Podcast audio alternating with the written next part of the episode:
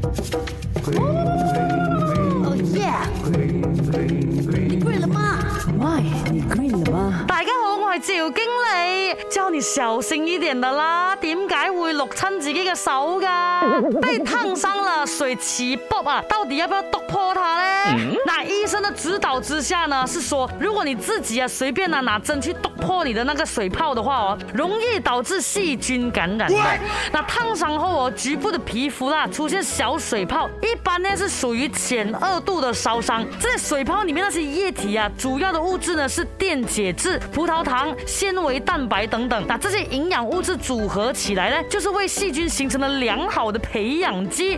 所以呢，如果你的水泡没有好好的处理它啦，是很容易导致创面感染的。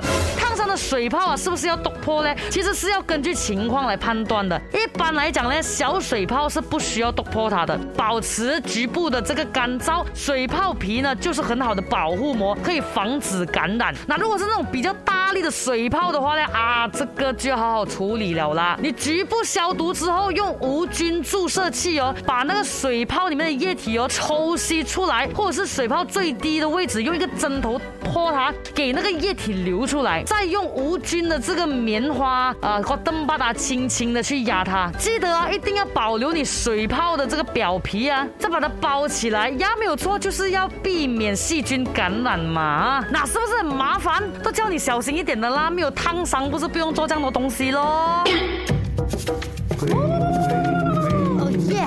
你 green 了吗？Why？